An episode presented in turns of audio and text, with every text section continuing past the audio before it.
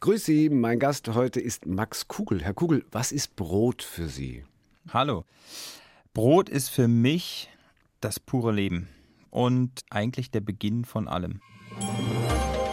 Zu Gast bei Stefan Parisius. Max Kugel, Bäcker.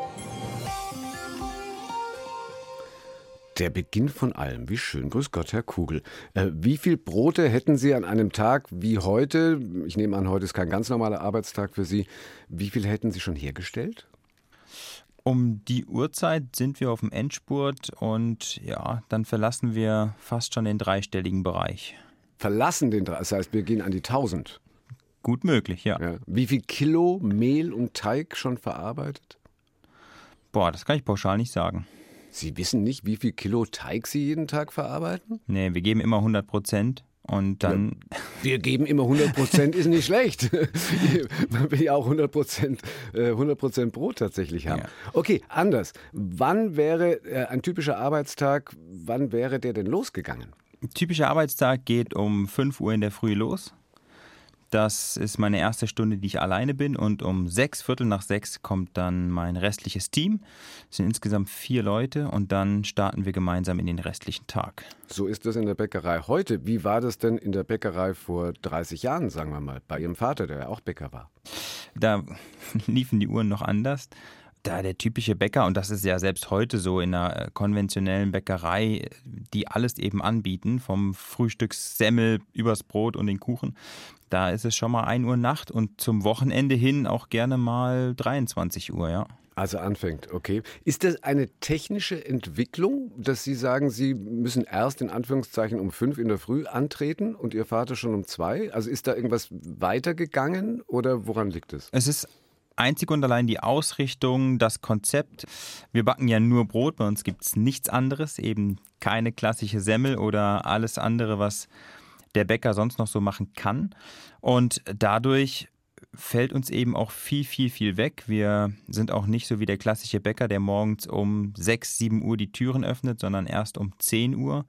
Und das erspart uns halt enorm viel Nachtarbeit und äh, wir können ja eine neue Art von Bäckerei äh, heute leben und auch wieder den Beruf möglicherweise ein bisschen interessanter machen, weil so das mit dem 2 Uhr morgens ist ja jetzt nichts, wonach sehr viele Auszubildende wahrscheinlich erstmal schreien. Genau. Vielleicht muss man schon auch irgendwo sagen, dass die Zeiten dieser extremen Nachtarbeit ja in Zukunft vorbei sein müssen, um eben diesen Nachwuchs dafür zu begeistern. Also einen Punkt davon, also ganz, ganz viele, die wir noch ändern müssen. Aber ganz klar, Anfangszeit ist immer ein, ein Riesenthema. Dafür kämpfen Sie ja jedenfalls, den Beruf weiter attraktiv zu halten, haben auch ein Buch geschrieben, wie ich auszog, das Handwerk zu retten. Darüber werden wir ausführlich sprechen. Jetzt sind wir in Deutschland und damit traditionell in einem Brotland, sagt man jedenfalls. Ist das Klischee oder Wahrheit? Naja, es ist schon so. Also ähm, absolut. Ich bin auch viel rumgekommen und in keinem anderen Land wird so viel Brot gegessen, gibt es so viel unterschiedliche Sorten, wenn man es so möchte. Wir haben da, sind da schon ganz, ganz äh, weit vorne. Das kann man schon sagen. Woran liegt es eigentlich? Wo kommt es her? Wissen Sie das? Ach, das ist eine gute Frage. Das hat in erster Linie, denke ich, damit zu tun, dass wir natürlich auch ein sehr großes Getreideanbauland sind. Mhm. Auch die unterschiedlichen Getreidearten. Also selbst wenn Sie rüber nach Amerika, Kanada, da wird Weizen angebaut, aber dann wird es auch schon dünn, ja. Und wir haben da eine sehr, sehr große Tradition und da liegt das natürlich nahe, dass der Bäcker sehr viele Möglichkeiten hat, eben auch mit den unterschiedlichsten Getreiden zu arbeiten. Trotzdem schreiben Sie in dem Buch, dass Sie vieles, was da gesagt wird über Deutschland als Brotland, viel einfach auch für Marketing-Gag halten. Ja, also was man für mich persönlich festhalten kann, ist, dass wir eine absolute Brotnation ist. Es ist, glaube ich, echt dem Deutschen sein Liebstes. Aber es wird für mich äh, sehr, sehr viel schön geredet, beziehungsweise wird ja nachgesagt, dass wir über 3000 verschiedene Brotsorten eben haben. Das sehe ich jetzt nicht ganz so, weil äh, es gibt verschiedene Leitsätze und die geben ganz genau vor, mit so und so viel Prozent Getreideerzeugnisse, sprich 90 bis 100 Prozent, das ist ein Weizenbrot. Natürlich kann man diesem Weizenbrot 100 verschiedene Namen geben, hm. aber es bleibt ein Weizenbrot und deshalb ist das eine Brotsorte für mich. Aber es muss ja eigentlich einem Bäcker und gerade einem, der das so nach vorne treiben will, muss es doch eigentlich total recht sein, wenn da ein Marketing funktioniert und wenn Brot so richtig ja, gutes Brot wieder so richtig hip und trendy ist. Ja, genau. Also das ist auch absolut mein Ansatz, diese Wertigkeit von Brot wieder zu platzieren oder mit unter anderem. Aber ich habe eben meine eigene Meinung, wie Brot sein soll und wie Brot gelebt werden soll. Und Brot ist bei uns allen Emotion, egal ob ein kleines Kind, ob äh, der Rentner, ob die Oma, der Opa. Wir haben alle darüber was zu erzählen. Und deshalb wird bei vielen Bäckereien das Wort Brot benutzt, um Emotionen zu wecken, aber nicht unbedingt um Qualität zu platzieren. Und da muss ich mich dann schon irgendwo oder habe mich dann schon irgendwann positioniert und habe gesagt, pass mal auf Leute, wir müssen hier schon eine andere Sprache sprechen. Also viel zu erzählen über Brot werden wir haben in dieser Stunde. Weltweit haben Sie gebacken, auch in Kanada. Ähm, wie ist das kanadische Brot? Ganz, ganz anders, weil die Kanadier eben, wie schon gesagt, mit dem Weizen eine Weizensauerteigkultur haben. Ganz anders als wir Deutschen, die sehr viel mit dem Roggensauerteig backen.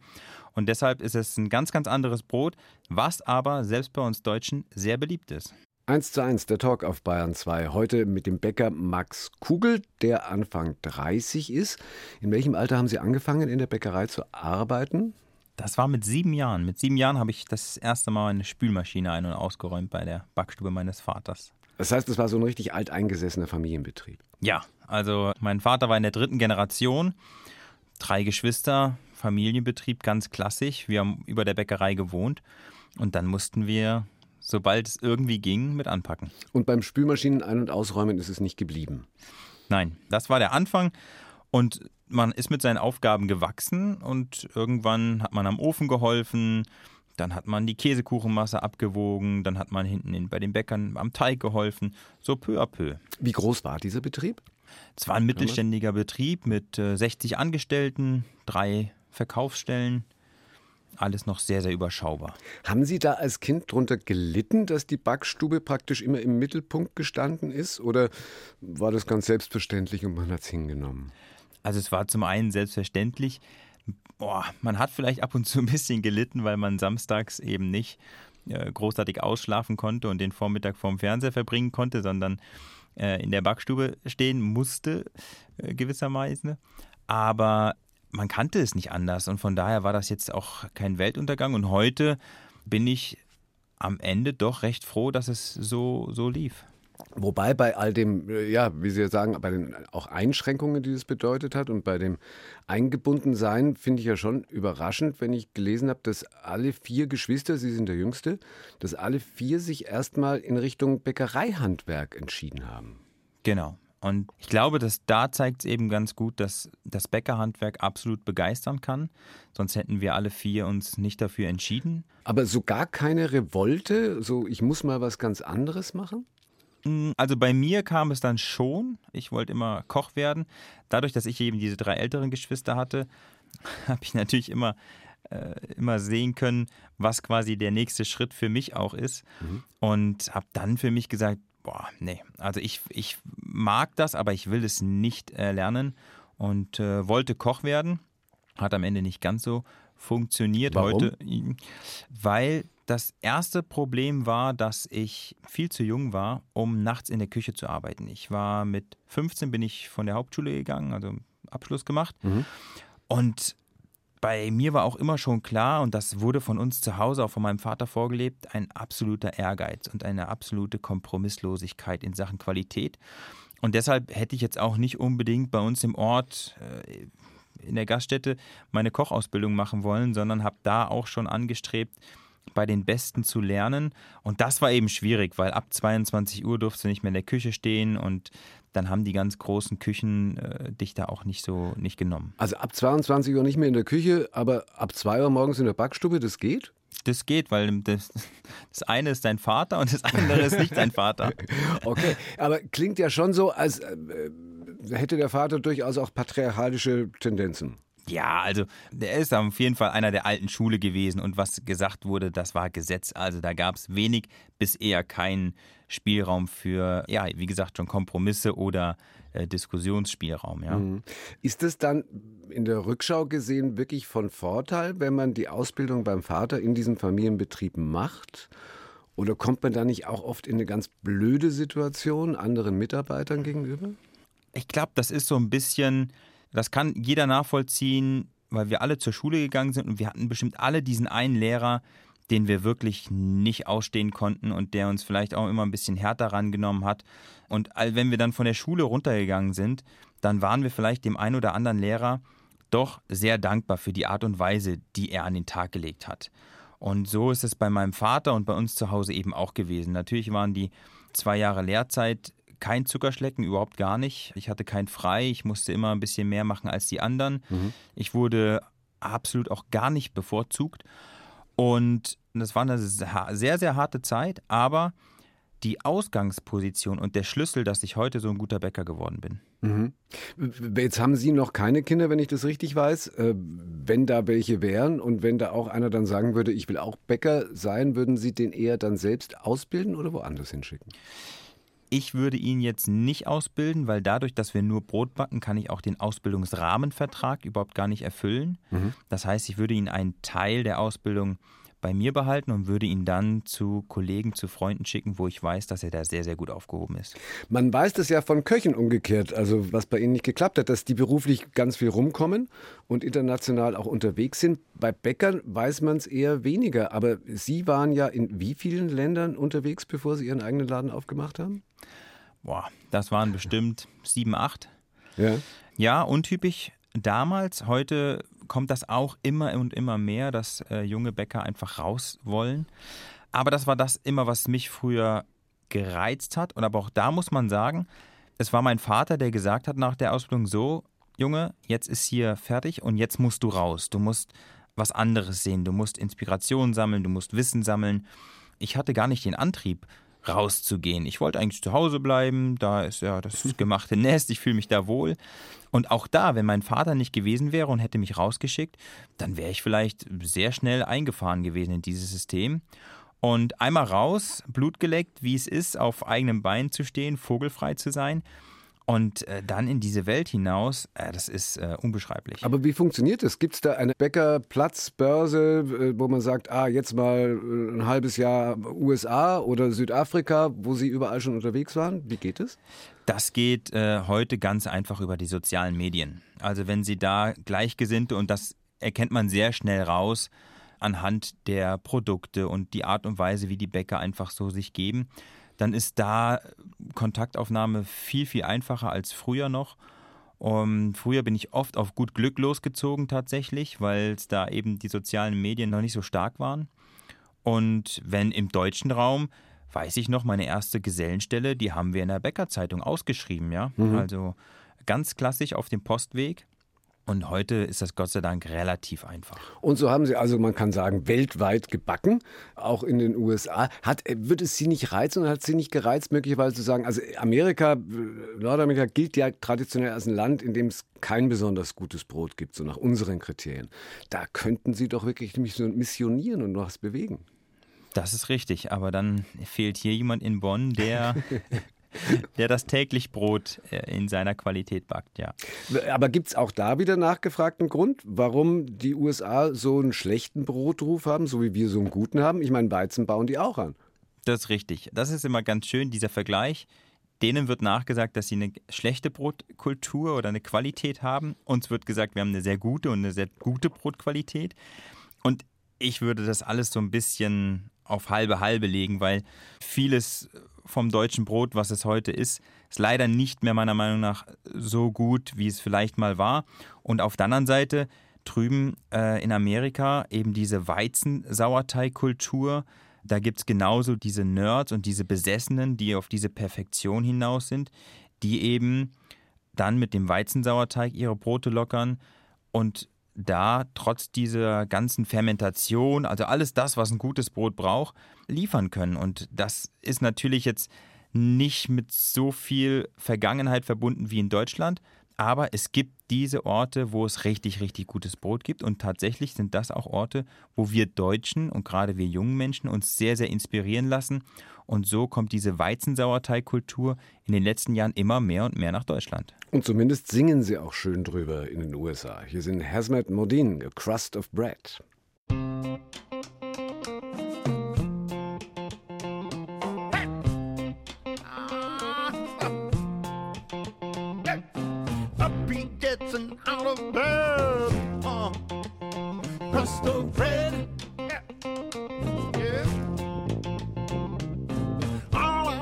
Is what everyone said now. Now, crust of bread. Hey. Sick in the evening, sick in the bed. Now, what he needs is a crust of bread. How does it feel when it's almost dead? What he needs is a crust of bread. Wie ich auszog, mein Handwerk zu retten, heißt das Buch von unserem heutigen Gast in 1 zu 1 der Talk auf Bayern 2, Max Kugler.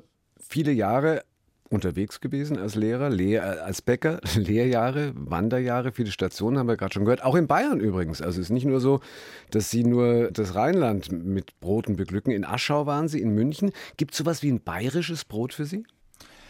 Bayerische Brote leben ja von ihren Gewürzen, ganz, ganz stark.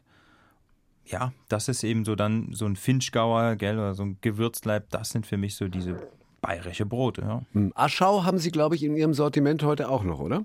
Genau. Aschau am Inn, das wird oft verwechselt. Auch heute noch einer der sehr guten Renner, würde ich sagen, ja. Und was ist daran jetzt genau das Besondere? Dass eben dieses Brot aus drei unterschiedlichen Getreidesorten besteht. Und zwar Roggen, Dinkel und Weizen. Und bei den drei Getreidearten ist die Schwierigkeit, dass eigentlich jedes eine andere Verarbeitungsweise braucht. Also der Roggen, der braucht es eher warm, der Weizen braucht es eher kühl und der Dinkel, der ist eher so ein bisschen zärtlich zu behandeln, der darf nicht so intensiv geknetet werden. Und diese Krux, diesen Mittelweg für alle drei Sorten zu bekommen, das ist das Schwierige daran, macht aber auch das Brot in seinem Geschmack sehr, sehr, sehr komplex. Also sei zärtlich zu Dinkel nehmen wir als erstes mit. Das ist absolut richtig. Stimmt es, dass Sie, je nachdem wie das Wetter draußen ist, sowieso die Brote ganz unterschiedlich backen müssen? Ja, es ist schon, wenn man sagt, Backen ist eine Wissenschaft, da ist schon was dabei, weil sich natürlich die Temperaturen, das Klima sehr, sehr, sehr stark darauf auswirkt. Und wenn ich morgens aus dem Haus gehe und ich merke, okay, ja, ist es regnet, ist es kalt, ist es warm, dann muss ich dementsprechend reagieren und die Teige dann anpassen. Von das heißt, an einem, an einem nasskalten Regentag zum Beispiel müssen Sie ganz anders rühren. Da ist natürlich dann die Luftfeuchtigkeit auch ein bisschen höher. Und da müssen wir schon mit den Temperaturen hochgehen. Das heißt, wir müssen vielleicht zwei, drei Grad das Wasser wärmer schütten, weil der Teig braucht immer die gleichen Temperaturen, die gleichen Parameter, um sehr, sehr gut zu reifen und zu fermentieren. Aber alles, was darüber hinaus ist, das müssen wir anpassen. Das heißt, ist es draußen sehr kalt, muss das Wasser sehr warm geschüttet werden. Ist es draußen sehr warm im Sommer, muss das Wasser sehr kalt geschüttet werden, weil natürlich die Raumumgebenheiten, die Mehle, all das auch die Temperaturschwankungen mittragen. Am Ende ist es doch Zauberei. Ein bisschen Magie. Und Sie sind der Alchemist drin. Gebe mein Bestes. Nach diesen ganzen äh, Lehr- und Wanderstationen war der Plan ja eigentlich klar. Sie steigen ein in den Familienbetrieb, äh, übernehmen das vom Vater. Was hat diesen Plan über den Haufen geworfen? Ich glaube, es ist immer der größte Wunsch von der ganzen Familie, dass generationsübergreifend die Geschichte weitererzählt ja, zumal wenn es schon drei Generationen vorher gab, wie bei Ihnen. Ja. Absolut. Nur musste ich auf meiner Reise zur eigenen Bäckerei in dem Fall, musste ich einfach erkennen und auch und lernen und mir auch eingestehen, dass die Art und Weise des Backens bei uns zu Hause nicht die ist, die ich für mich verspüre oder ich, es auch nicht die ist, wo ich denke, dass die Zukunft des Bäckerhandwerks drin liegt. Weil zu konventionell? Weil einfach viel zu groß, also viel zu komplex von der Produktpalette. Also irgendwann hat der Bäcker sich angeeignet, alles anzubieten. Also selbst über die Backwaren hinaus noch einen Mittagstisch, weil dann kann man da noch ein bisschen Umsatz generieren und mhm. all diese Dinge. Aber was auf der Strecke geblieben ist, ist einfach die Zeit für das Einzelne. Und dementsprechend ist die Qualität bei uns im Bäckerhandwerk allgemein über die letzten Jahre doch durchaus sehr gesunken für mich. Und das musste ich eben auch erkennen bei ganz vielen Betrieben, die ich gesehen habe, dass der Weg, der da gegangen wird, meiner Meinung nach zu einem großen Knall führen kann. Und da wollte ich mich schützen. Klingt aber trotzdem so, als wäre das kein angenehmes Gespräch gewesen mit dem Vater. Im Sinne von, nee, ich steige jetzt doch nicht ein. Ich meine, seinen Eltern zu sagen, ich, ja, vielen Dank für die Möglichkeit, aber ich möchte das nicht.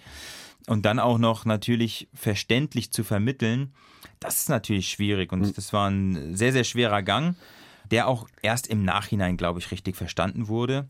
Aber er wurde akzeptiert und heute steht es auch nicht mehr zwischen uns. Klar, und äh, über Ihren eigenen sehr erfolgreichen Laden sprechen wir gleich, aber man muss erst noch der Vollständigkeit dazu sagen, dass ja manches von dem, was Sie da befürchtet haben für den väterlichen oder für den Familienbetrieb, sich dann auch bewahrheitet hat, weil der ist dann gegen die Wand gefahren, also da ist was schiefgelaufen. Ist das typisch für die Branche eben und hängt es an den Kriterien, die Sie gerade gesagt haben, mit Größe und Verzetteln, nenne ich es jetzt mal?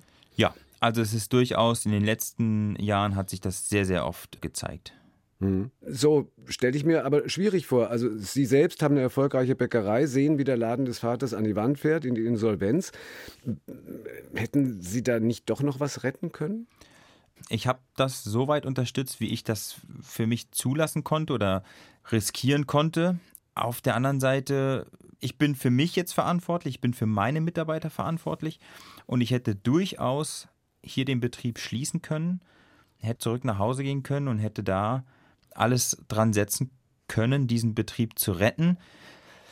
Wahrscheinlich wäre es mir auch gelungen, würde ich behaupten, aber ich wäre auf der Strecke geblieben und das ist es dann bei aller Liebe dann auch nicht wert. Und da war ja dann eben auch noch der Bruder, der da federführend war und der über ja, die, diese ganze Geschichte natürlich vermutlich vom Verhältnis her auch ganz schwierig wurde dann. Ne? Also nicht der Bruder wurde schwierig, sondern das Verhältnis kann ich mir vorstellen. In Ihrem Buch schreiben Sie noch, dass der Vater mit dem Bruder zwischenzeitlich gar nicht mehr gesprochen hat. Haben die sich inzwischen wieder gefunden? Also sie reden zumindest wieder miteinander. Aber auch das sind ganz, ganz äh, klassische Handlungen, weil einfach die Emotionen sehr hoch sind. Es wird auch gerne ein Schuldiger gesucht. Auch ganz klassische Szenarien in so einem Entwicklungsprozess, ja. Jetzt würde man ja annehmen, man sucht sich dann in so einer Situation irgendwelche Berater, die einem dann helfen, so eine Insolvenz oder so zu verhindern. Bei Ihnen klingt es eher so, als wären die Berater möglicherweise selbst mitbeteiligt. Ja, ich durfte sehr viel lernen in dieser Zeit, was es heißt, mit Beratern, egal aus welcher Gegend oder aus welcher Branche sie kommen, zu tun zu haben. Das war für mich ein sehr, sehr großer Lernprozess. Ja, und das war ein klassisches Beispiel dafür, dass jeder sich der Nächste ist, äh, selbst der Insolvenzverwalter, meiner Meinung nach. So, das Ganze hat Sie aber auch noch eine Menge Geld gekostet. Das hat mich auch eine Menge Geld gekostet, nicht das alles lernen zu dürfen, sondern klar, weil ich versucht habe, auch da finanziell zu helfen, zu unterstützen. Und letzten Endes, ja, die Insolvenz wurde eröffnet, der Betrieb wurde letzten Endes verkauft und dann wird da irgendein Schlüssel draus gezogen und äh, das Geld ist dann im Grunde weg, ja. Ist jetzt auch kein Weltuntergang, weil ich mir noch nie was aus Geld gemacht habe. Aber es ist natürlich auch da wieder eine Lehre, beim nächsten Mal ein bisschen vorsichtiger zu sein. Und inzwischen, Gott sei Dank, auch die gröbsten Familienzerwürfnisse wieder zusammengekriegt. Eine Stunde, zwei Menschen im Gespräch auf Bayern 2. Stefan Parisius trifft Max Kugel backt nur Brot, sonst nix. Ihre Spezialität, sind wir drauf gekommen. Wie sind Sie damals auf die Idee gekommen, nur Brot zu machen? Weil es ja für einen Bäcker untypisch erstmal. Genau, total untypisch. Gab es so vorher auch noch gar nicht. Aber eben durch diese Reiserei, durch diese vielen Bäckereien, die ich kennengelernt habe, hat sich eben für mich herauskristallisiert, okay, ich möchte nicht den elterlichen Betrieb übernehmen, ja. Ich möchte, wenn ich eine Bäckerei eröffne, möchte ich etwas ins Leben rufen, was es so noch nicht gegeben hat. Und das Allerwichtigste, ich möchte ja nie groß werden und deshalb muss ich ein Konstrukt ins Leben rufen, was mir auch im kleinen Stile vor allem eine Wirtschaftlichkeit garantieren kann, dass mir also ein ganzes Arbeitsmodell, um, um dieses Handwerk neu aufleben zu lassen, um halt auch diesen Spaß und alles nicht dran zu verlieren. Ja gut, da sind wir dann wieder bei den Arbeitszeiten zum Beispiel, wo wir ja vorhin schon kurz waren. Aber auf der anderen Seite, Sie lassen ja da einfach was liegen, finanziell. Ja, man lässt vielleicht Umsatz liegen, aber ob man Gewinn liegen lässt, das weiß ich nicht. Weil man muss einfach sagen, wenn man, ich sag mal, ein Ein-Mann-Betrieb, also heute sind wir auch zehn Leute, aber mit ein, eine Bäckerei mit einem Laden. Da musst du natürlich schauen, dass du dich nicht verspielst. Und es bringt nichts, 30 Croissants und äh, 20 Hörnchen und das alles mal 15 Produkte. Da kommst du auf keine Wirtschaftlichkeit, weil du nicht rationell arbeiten kannst. Ja? Du kommst auf keine Mengen. Mhm. Und dann verspielt man sich ganz, ganz schnell. Und zum anderen ist einfach diese Fokussierung auf ein Produkt, und das ist egal, von welchem wir sprechen, ob das Brot, Brötchen oder Croissants sind, du kannst nur eine Sache richtig, richtig gut machen. Mhm. Und das ist in meinem Fall Brotbacken. Und Brot hat so viel Charakter und das wollte ich einfach spielen. Und es sind ja auch zehn verschiedene Brote, die Sie machen. Also es ist ja nicht nur, nicht nur eins. Fünf Jahre her, ne, dass Sie sich selbstständig gemacht haben ja, in sechs. Bonn. Sechs, sechs, sechs ja. inzwischen, okay. Wie leicht oder schwer war der Schritt, wenn man da zu Banken geht und sagt, Grüß Gott, ich mache eine Bäckerei, also wenn Sie Grüß Gott sagen, haben Sie verloren. Guten Tag, ich mache eine Bäckerei, wo es nur Brot gibt und sonst nichts. Schmeißen die einen das Geld nach? Heute, glaube ich, noch mal schwieriger als damals. Und damals war es schon sehr, sehr schwierig. Die Zahlen sagen ja ganz klar, das Bäckerhandwerk stirbt aus. Hm. Das heißt, äh, warum sollte eine Bank dir Geld geben für etwas, äh, was keine Zukunft hat? Ja? Und das musste ich natürlich auch am eigenen Leibe erfahren und wurde von äh, zwei Banken abgewiesen. Von einer wurde ich gar nicht eingeladen. Da haben wir jungen Leute oder alle, die, wir haben da einen ganz, ganz schweren Stand, ja. Mhm. Aber am Ende ging es dann doch. Wie lief es mit der Akquise von Mitarbeitern? Auch das ist ja ein Dauerproblem in dem Handwerk. Genau, das äh, war kein Problem, weil ich mit zwei Bäckern und ich, wir sind zu dritt gestartet und die habe ich tatsächlich über die sozialen Medien damals auch schon gefunden. Und bis heute, Gott sei Dank, habe ich keine Mitarbeitersorgen und auch keine Sorgen, Mitarbeiter zu finden, weil wir eben das, was wir machen, besonders gut und auch ja, ein Stück weit auch einzigartig machen. Und das ist gerade für junge Menschen, für junge Bäcker sehr, sehr interessant, da mitwirken zu können. Und war vom ersten Tag an mega erfolgreich. Um das mal allen Nicht-Bonnern, die meisten unserer Hörer sind Nicht-Bonner, zu erklären, wie lange sind die Schlangen vor Ihrem Laden? Das geht dann schon mal gerne über 50 äh, Meter. Ist nicht ungewöhnlich, ja. Also auch heute oder auch zum Wochenende, Freitag, Samstag, da muss man schon ein bisschen Geduld mitbringen, ja. Und früh kommen, ne? Wann sind Sie ausverkauft? Auch das ist äh, immer ein bisschen unterschiedlich, aber letzten Freitag zum Beispiel, wir haben jetzt wieder unser Schokoladenbrot, da war um halb fünf Ende. Und das machen die Leute mit. Also die stellen sich geduldig in die Schlange offensichtlich, zahlen ja auch ein bisschen mehr als woanders oder riskieren nichts mehr zu kriegen. Das ist die Qualität offenbar wert, die sie produzieren. Bin ich super dankbar, dass äh, die Kunden eben die Spielregeln mittragen.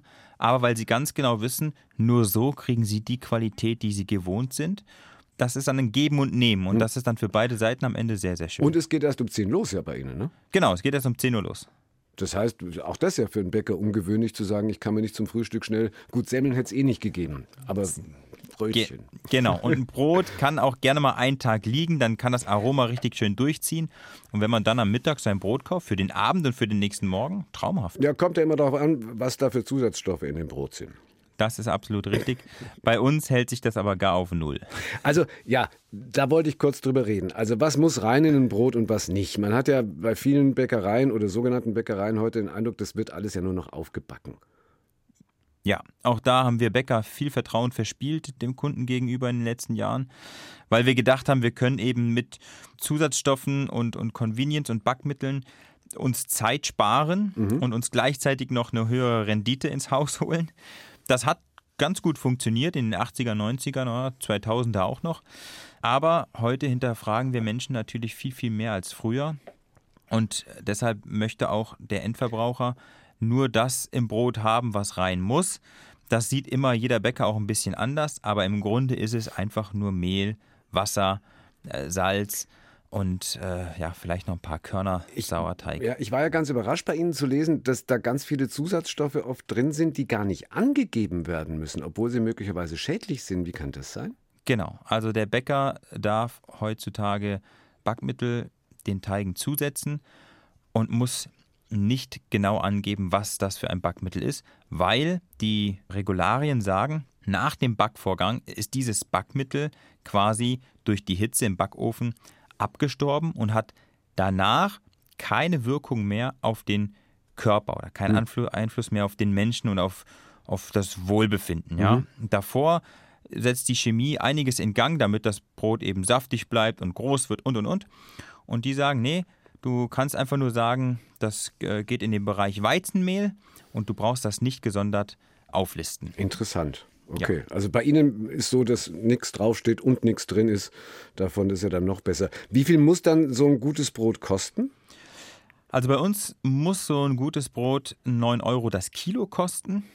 Das ist jetzt mal so in der Breite gesagt, um einfach diesem Produkt die Wertigkeit zu geben, dass wir rentabel arbeiten können, dass wir gute Löhne zahlen können, dass wir auch da wieder eine Motivation für die jungen Menschen schaffen. Bei Aldi sind es gut drei Euro. Genau, da, deshalb ist Aldi Aldi und Max Kugel ist Max Kugel. Ja. Ja. Naja, und die Menschen machen es ja offenbar mit und, und zahlen das auch gerne. Ist auch nicht so leicht bei Ihnen zu zahlen, ne? Genau, also sie zahlen es sehr, sehr gerne und sie zahlen es ausschließlich mit Karte. Warum? weil wir auch da, also ich versuche, trotz dass ich so ein kleines Unternehmen bin, sehr zukunftsorientiert und fortschrittlich zu arbeiten und auch mein Unternehmen aufzustellen. Und es ist ganz einfach so, das haben wir in der Corona-Zeit für uns entdeckt, dass einfach die Abwicklung durch bargeldloses Zahlen extrem schnell ist, eine extrem gute Sicherheit für uns gibt, kein Bargeld mehr zu haben. Diebstahl, Überfall, all das ist abgesichert. Entschuldigung, Einbrecher hatten Sie doch trotzdem. Das ist richtig, ja. Das waren Bananenpflücker wohl. Ich weiß es nicht. Was waren? Bananenpflücker. Ich weiß nicht, was sie bei mir, ich weiß nicht, was sie bei mir wollten. Aber ja, es wurde auch schon mal eingebrochen. Ja, aber da, die konnten nichts mitnehmen aus dem Kartenlesegerät und vielleicht ein paar Laib Brot. Ja, und äh, das Brotmesser hätten sie mitnehmen können. Das, ist, das hätte noch den meisten Wert gehabt. Aber ja, wo kein Brot, da wird auch kein Messer gebraucht. Ich habe ja immer ein bisschen ein schlechtes Gewissen, wenn ich dann wirklich was für 2,50 Euro mit der Karte bezahle, weil ich mir denke, ach, das ist so ein Aufwand. Aber Sie ermutigen mich und sagen, ruhig auch Centbeträge mit Karte kaufen. Ja, absolut alles. 1 zu 1. Der Talk auf Bayern 2. Stefan Parisius im Gespräch mit Max Kugel zog aus, um sein Handwerk zu retten. So heißt sein Buch. Wenn man jetzt Ihre Erfolgsgeschichte hört, äh, Herr Kugel, da muss doch nicht mehr viel gerettet werden, oder? Wir haben noch einiges vor uns. Ja? Ja, absolut. Es ist jetzt der Anfang, das sind sechs Jahre, aber meine Aufgabe und dieses Handwerk zu retten, was in erster Linie mir und meinem Handwerk gilt, also das so zu leben, dass ich lange wie möglich Spaß daran habe und das weitergeben kann an die jungen Menschen, die mit mir arbeiten, denen zu zeigen, was bedeutet Unternehmer sein heutzutage und auch das ändert sich immer wieder. Also von daher glaube ich, kann ich, solange ich diesen Beruf mache, umso lange kann ich das auch weitergeben. Zum Unternehmer gehört immer auch ein bisschen Gewinnmaximierung. Jedenfalls so im traditionellen Denken. Und jetzt kann man ja sagen, bei 80 Meter Schlangen vor ihrer Bäckerei regelmäßig ausverkauft. Das schreit ja eigentlich nach Expansion. Sie haben vorhin schon gesagt, wenn Sie eins nicht werden wollen, dann ist es größer. Aber es hat ja wohl auch schon mal ein Investor geschrien, ne? Genau. Also mir wurden schon äh, tatsächlich Millionenbeträge geboten, um diese ganze Marke, um diesen ganzen, alles einfach abzugeben. Aber auch das eben, ich habe so viel gesehen, was das alles mit einem macht, was das mit der Familie macht. Ich habe sehr viele Familien gesehen, die daran, daran zerbrochen sind, Ehen, die kaputt gegangen sind, Geschäftsführer, die sich einfach auf oder kaputt gearbeitet haben. Und am Ende fragt man sich, warum überhaupt? Also was ist der logische oder was ist der nachvollziehbare Grund für Expansion? Und das ist nur Geld. Und wie ich eben schon gesagt, das ist das, was mich nie an erster Stelle interessiert hat, sondern immer diese Qualität. Und diese Qualität, um diese zu wahren, ist eine Expansion ausgeschlossen. Warum? Erklären Sie mir das doch mal. Also wenn das bei Ihnen jetzt auf, ich glaube 90 Quadratmeter hat Ihr Laden insgesamt, oder? Insgesamt, ja. Ja, wenn Ihnen, bei Ihnen es auf 90 Quadratmetern so gut funktioniert, warum kann das nicht auf 900 Quadratmetern mit entsprechend multipliziertem Personal, Waren, bla bla bla, Einsatz, warum kann das da nicht genauso funktionieren? Weil dieses Produkt, was wir backen, so komplex ist und so viel Beachtsamkeit, Behutsamkeit behandelt werden muss, das können wir mit diesen zehn Leuten, die jetzt wir insgesamt sind, in der Backstube sind wir zu fünft. Ich kann mir diese fünf Leute jedes Mal aussuchen, die das mit mir machen. Ich kann das aber nicht eben dann mal zehn, also 50 Leute, die ich bräuchte.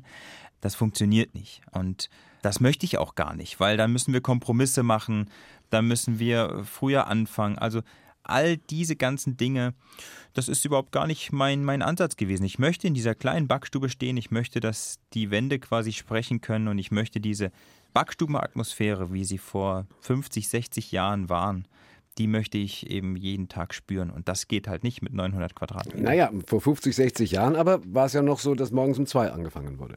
Das ist richtig. Und deshalb gilt für mich, das Gute und das Schlechte miteinander zu verbinden oder auszusieben und für mich am Ende das herauszuholen, was für mich die Zukunft ist. Ja? Und deshalb ist Expansion, man kann Qualität im Handwerk, im Nahrungsmittelhandwerk, kann man nicht skalieren. Das ist unmöglich. Wie funktioniert es dann bei Ihnen mit Ihren zehn Bäckern, wenn das alles so ein hochspezialisierter Prozess ist? Ist es dann so, dass der eine nur zärtlich zum Dinkel ist, der andere äh, für den Roggen zuständig oder macht jeder alles? Also die vier Bäcker und ich, da hat jeder seinen Posten. Der Matthias macht nur Teig, der Olli macht nur den Ofen und der Nick und Sophia sind am Tisch und formen die Brote. Und ich bin derjenige, der unterstützt. Der unterstützt am Ofen, der unterstützt am Tisch, der unterstützt auch am Teig. Und ich bin derjenige, der immer wieder lehrt, gerade den jungen Menschen, die aus der Ausbildung gerade kommen und zu uns kommen. Und das ist so ein Miteinander auf so kleiner Fläche, und das ist der Schlüssel dafür, dass wir jeden Tag mit einem guten Miteinander auch und nicht, wir verlieren uns nicht aus den Augen wie auf 900 Quadratmeter, sondern wir können wirklich einen Spirit leben. Und das ist auch ein Garant dafür, um, um Qualität und auch für den Kunden am Ende ein Gefühl zu transportieren. Hm. Hängt aber halt am Ende doch wieder wahnsinnig viel an Ihnen. Genau. Ich bin der Trainer, das ist wie bei einer Fußballmannschaft. Und wenn ich eine gute Strategie habe und ein gutes Team formen kann und etwas vorleben kann, dann kann ich begeistern, dann kann ich mitziehen und dann kann ich zum Erfolg führen. So hängt es an Ihnen, wie das bei Ihrem Vater auch schon war. Genau. Ist dann das ewige Los der Selbstständigen am Ende auch ein bisschen die Selbstausbeutung? Mm, das weiß ich nicht. Also ich mache es in erster Linie für mich, für die Qualität und die Opfer, die ich dafür gebe, die habe ich bis heute sehr, sehr gerne gegeben, weil ich eben jeden Tag sehe, was das Ergebnis oder was der Lohn davon ist. Aber es ist durchaus so, dass wir in die Zukunft blicken müssen und schlau schauen müssen, wie entwickelt sich das Handwerk und wie möchte man eben auch für sich selbst die nächsten 30 Jahre gestalten und wie möchte man vielleicht nicht in diesen Trott kommen, wie in dem Fall auch mein Vater, der sieben Tage gearbeitet hat, mhm. von nachts bis abends und äh, sehr viel auf der Strecke geblieben ist. Und das gilt es, ein realistisches Lebensmodell zu etablieren und vorzuleben, dass junge Menschen sagen, ey, Handwerk, das mache ich. Bäcker werden, das ist doch richtig geil. Das funktioniert heute anders. Und funktioniert bei Ihnen ja tatsächlich so, Sie machen wie lange zu den Laden immer? Wir machen ihn immer sechs Wochen im Jahr zu, drei im Sommer, drei im Winter. Mhm. Wir haben Sonntag und Montag geschlossen, das heißt, jeder hat seinen freien Tag am Stück. Ein Bäcker, der Sonntag geschlossen hat. Ja, müssen sie Brot backen. Okay. ja, und ja, und es rechnet sich offenbar und, und die Leute rennen ihnen ja trotzdem äh, die Bude ein. Aber wie Sie sagen, jetzt 30 Jahre so weiter? Nee, 30 Jahre geht in dem Pensum nicht und geht vor allem auch nicht ähm, heutiger Stand mit dem Nachwuchs und mit der Bereitschaft eben auch, ja. Und egal, ob man als Chef sagt, okay, das ist mir zu viel Life als Work Balance, müssen wir trotzdem schauen, wie können wir beide Seiten miteinander verbinden, dass wir einen guten Ausgleich finden, dass wir für beide Seiten einen Mehrwert schaffen. Ja, äh, und so wollen Sie ja schon im nächsten Jahr Ihren Laden ganz neu aufstellen, wie Sie in Ihrem Buch schreiben. Genau. Wie denn? Wir werden im Noch einen Tag länger zu. oder erst um elf aufsperren oder sieben Wochen Urlaub. Ja, gar nicht so schlecht, gar nicht so schlecht. Okay. Ähm, nein, wir werden äh, tatsächlich unsere Brotsorten reduzieren. Wir werden äh, von reduzieren. 10, genau. Mhm. Also wir gehen wieder entgegen den Trend. Wir expandieren nicht, wir reduzieren unsere Brotsorten um vier Stück. Wir werden die Öffnungszeiten auch nochmal etwas nach hinten setzen. Wir werden die Anfangszeiten für den Bäcker auch nach hinten setzen. Und ich möchte es einfach noch mehr lebenshafter äh, gestalten, also quasi noch mehr Lebensqualität bieten und gleichzeitig dieses Bäckerhandwerk ein Stück weit mit der Sternegastronomie vergleichen. Mhm. Denn die nimmt sich die Zeit und die hat diesen einen Versuch am Tag, das Beste rauszuholen. Und ich möchte das eben auch entschleunigen und ich möchte eine gewisse Ruhe mehr reinbringen, was für das Brot und für die Fermentation, für die Ruhezeiten, für all das und für den Mensch, der es am Ende macht, ein Mehrwert ist. Mehrwert, auch mehr Kosten dadurch? Weil klingt so nach, nach einer Rechnung. Also äh, wenn Sie äh, weniger Zeit investieren wollen für den gleichen Output, dann muss der teurer werden. Genau, wir werden aber nicht den gleichen Output haben. Also ist ja ganz klar, wir reduzieren unsere Brotsorten. Das heißt, wir werden weniger backen. Dann muss erst recht teurer werden. Dann muss es nicht teurer werden. Wir müssen einfach schauen, dass wir das alles sehr gut rationell hinbekommen. Und im Buch steht auch, dass mir oft nachgesagt wird, dass ich ein schlechter Kaufmann bin. Wird mir vielleicht jetzt auch wieder nachgesagt. Aber, und das war immer der Schlüssel, ich rechne die Dinge nicht großartig vor, sondern ich lasse mich immer von meinem Gefühl für die Qualität leiten. Das hat in den letzten sechs Jahren sehr, sehr gut funktioniert und deshalb bin ich überzeugt, dass das auch trotzdem rentabel die nächsten Jahre so funktionieren kann. Sie hörten eine Dauerwerbesendung des Bäckers Max Kugel aus Bonn.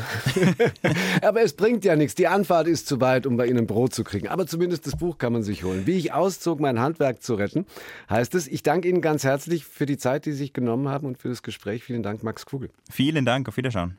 Ein anderer Hinweis noch für einen Podcast. Äh, Alles Geschichte, History von Radio Wissen gäbe es da in der ARD Audiothek. Verrät, wie das gestern mit dem heute zusammenhängt. Da geht es um große Momente, die die Welt verändert haben, aber auch um das Alltagsleben der Menschen von früher. Wer weiß, vielleicht gibt es auch eins über Brot.